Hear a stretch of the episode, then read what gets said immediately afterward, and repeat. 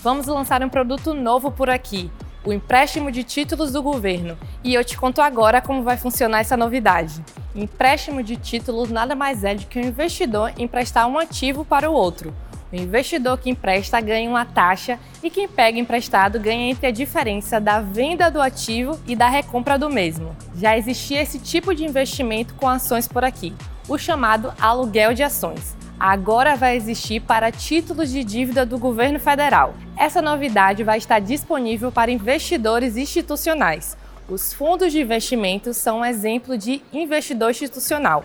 Para saber mais sobre o assunto, acesse o nosso site. E você já está sabendo do maior evento do mercado de capitais? O MKBR 22 o MKBR 22 vai acontecer nos dias 21 e 22 de setembro e é totalmente de graça. Se você não se inscreveu, não fique de fora.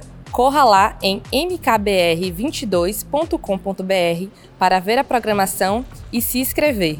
E o Ibovespa B3 fechou o dia em alta de 0,98% aos 113.406 pontos. A empresa com melhor desempenho foi o Magazine Luiza, com alta de 9,13%.